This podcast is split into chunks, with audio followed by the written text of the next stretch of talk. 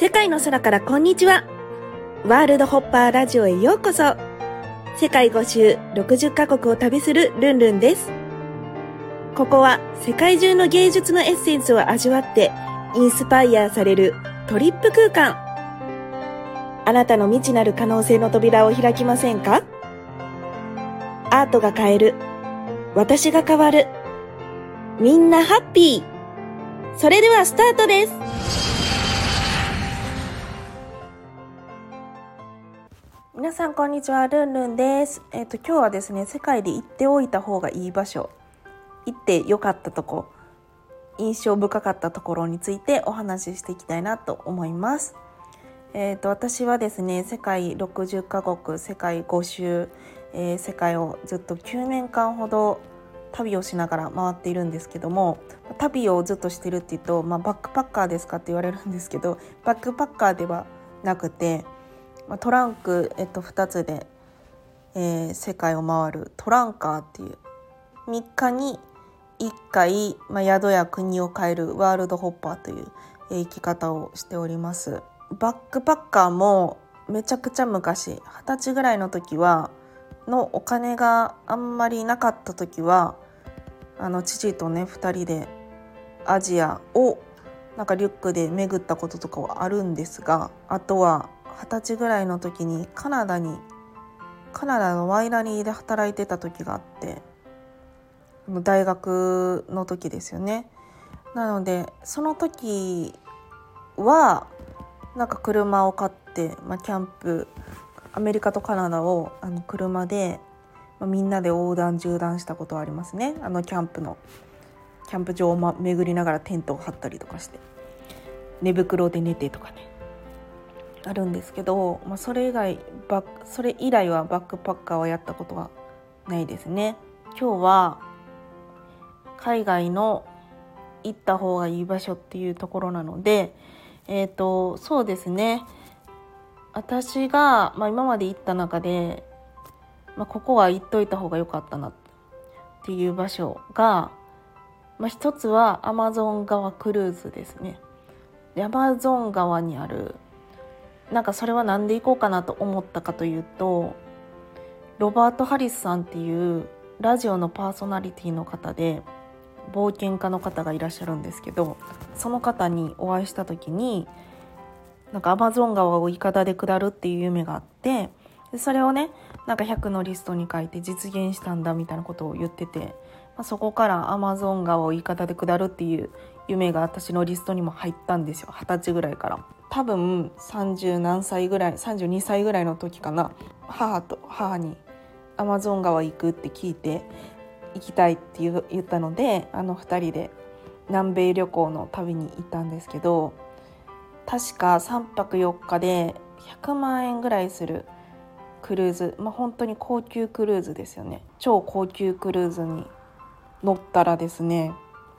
もうすごくてアクティビティもすごいしなんかピラニア釣りとかあとアマゾン川で泳ぐとかね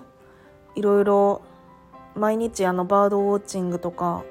ダンスとかとにかく素晴らしいクルーズでしてご飯が死ぬほど美味しくてピンクイルカ見るとかの川にいるんですよピンクのイルカが。そういうところを毎日行ったりとかしてそれはそれはあの寝心地も良いベッドで最高のクルーズだったんですけど今までいろんなクルーズ豪華客船クルーズに乗ったんですけどやっぱり3泊4日で100万円のクルーズは何かが、まあ、全ておもてなしとかも全て含めて全然違いましたね。そういう意味であの私のアマゾン川の印象はめちゃくちゃいい感じかな。多分10組ぐらいしか乗ってない超プライベートクルーズみたいなすごい大きい船なんですけど10組ぐらいしかいないよクルーズで。なんかそこでアマゾン川に飛び込んですっごい茶色なんですけどアマゾン川って。なんで茶色かというとその森とか木のなんか樹液みたいなのがこう染み込んでて80%ぐらいその木の色みたいな感じになってるから茶色だみたいな。だから入ると温泉効果みたいな感じでお肌がツルツルになるよと、まあ、もちろんピラニアもいるらしいんですけど。あのすごく気持ちよすぎてあのピラニアもいるかなって感じなんですけどそれ以上に、まあ、気持ちいいの方が勝つ川でしたね。うん、なので肌ももちろんなんかツルツルになるしなんか浮いてるだけでも最高なんですよアマゾン川って。そういう意味でもう一回行きたい、まあ、今はドローンがあるのでアマゾン川で、えっと、大の字になってちょっと浮かびながらドローンで、えーと、ブイーンとあの撮ってみたいですねっていうところでもう一回行きたいところはアマゾン川のその高級クルーズに行きたいです。えっ、ー、とあとはねあ私のブログにその記事があるのでぜひアマゾン川クルーズ見てみてください。あと多分、まあ、これは結構皆さん言ってるウユニ塩湖とかマチュピチュ。この2つは絶対に行った方がいいぐらい。経験したことのない絶景が広がってて、まあ、もちろんあの南米なので怖いんですよ。治安も悪いし高山病になるしあのタクシーもなんだろうあの追突されたりとかしてなんかムチ打ちになるしみたいなのいろいろあったんですけど怖かったんですけどすごかったんですよねあのウイニ塩湖から見る夕日あのそんな色あるみたいなぐらいめちゃくちゃすごい夕焼けでそれはそれは経験したことがない色だったので最高だったんですよね。なので南米旅行は、まあ、ずっとマチュピチュに行くみたいなね夢リストに書いてたけどよしみたいなこう気合を入れないといけない場所だったのですごく良かったかな。あとはやっぱりアフリカアフリカはやっぱり藤原紀香さんの本にやっぱりこうアフリカを経験するとやっぱり地球の始まりの場所なので全く他の土地と違うみたいなすごい大絶賛で書かれてたのでずっと行きたかったんですよね。それで2022年の去年かなの誕生日にまあ、自分へのプレゼントとしてあの南アフリカと行きたかったクルーガ国立公園に行ったんですけど本当の、まあ、サファリはもうそれはそれは 楽しくてあのもちろん全然動物園みたいに全然動物が出てこないんですよ。だからずっとあの目を凝らしてみないとあれは動物なのかどうなのかっていうのがわからないんですけどそれはちょっとオーロラも一緒であの肉眼ではなんかやっぱオーロラもちょっと分かりづらいっていう感じでちょっと写真に撮って目を細めてみたらオーロラって分かるかなみたいな感じと一緒で、まあ、ちょっと動物も見えたり見えなかったりこうするわけなんですけどね。ただなんか、まあ、近くでね象の水浴びが見れたりとか大地の恵みみたいなのが感じられてすごかった。クルーガ国立公園。すごかったからまたアフリカはなんかいろんな部族のところマサイ族をはじめとするいろんな部族のところにを回りたいなってすごい思ったかな。やっぱりねあの遠いし、まあ、どっちもめっちゃ高いんですけどすごい価値があるので、まあ、一生に一回は絶対行った方がいいかなと思います。やっぱりその子供さんがいる方とかはね一番楽なのはクルーズですね。クルーズ。クルーズが一番楽。で、えっと、何クルーズがいいかというと、まあ、いろいろ乗った中で、めちゃくちゃ良かったのはディズニークルーズ。あの、ディズニーのクルーズなんですけど、ね、あれはね、また乗りたい。まあ、何回でも乗りたいかな。本当に毎日あのミッキーとミニーに朝起きてからすぐ会えるし部屋もミッキーとミニーやしもうずっとディズニーの中にいる感じでクルーズ、えー、楽しめるんですよね。でディズニーが所有してる島があるんですけどバハマにでそこにあの上陸して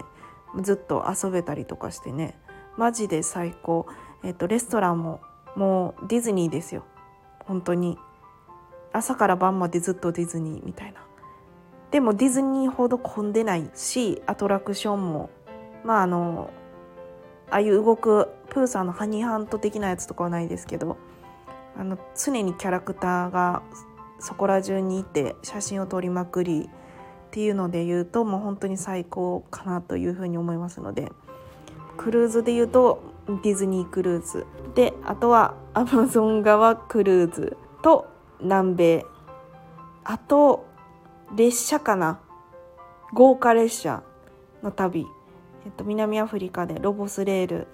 えー、ヨーロッパでオリエント急行、えー、乗りましたけども列車の食べ物、まあ、ここれ以上美味しいものは世の中にあるのかっていうぐらい美味しい食べ物が朝昼晩出てくるので。豪華列車または豪華クルーズ。これに勝るものはないと。私はいろいろなところに行って思いますね、まあ、めっちゃ高いんですけど何回でも行きたいかなって思うので是非、えー、経験されてみてはいかがでしょうか、まあ、列車もね本当に数多くありますので私はオリエント急行は初めてその豪華列車に乗ったんですけども本当にすごかったんで是非楽しまれてください友達も英語が喋れたらねたくさんできますので是非もしご自身が喋れない方は英語ができるねあの方を連れて行かれるととっても楽しめるんじゃないかなと思います。ということで、えー、今回は以上です。また次回もお会いしましょう。バイバイ。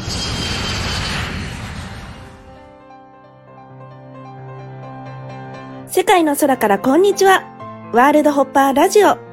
ご視聴いただきありがとうございました。公式 LINE、アットマーク、ルンルン123、lun, lun123 でイベントや新着情報を受け取ってくださいね。感想も励みになりますので、お気軽にメッセージください。また次の国でお会いしましょうバイバイ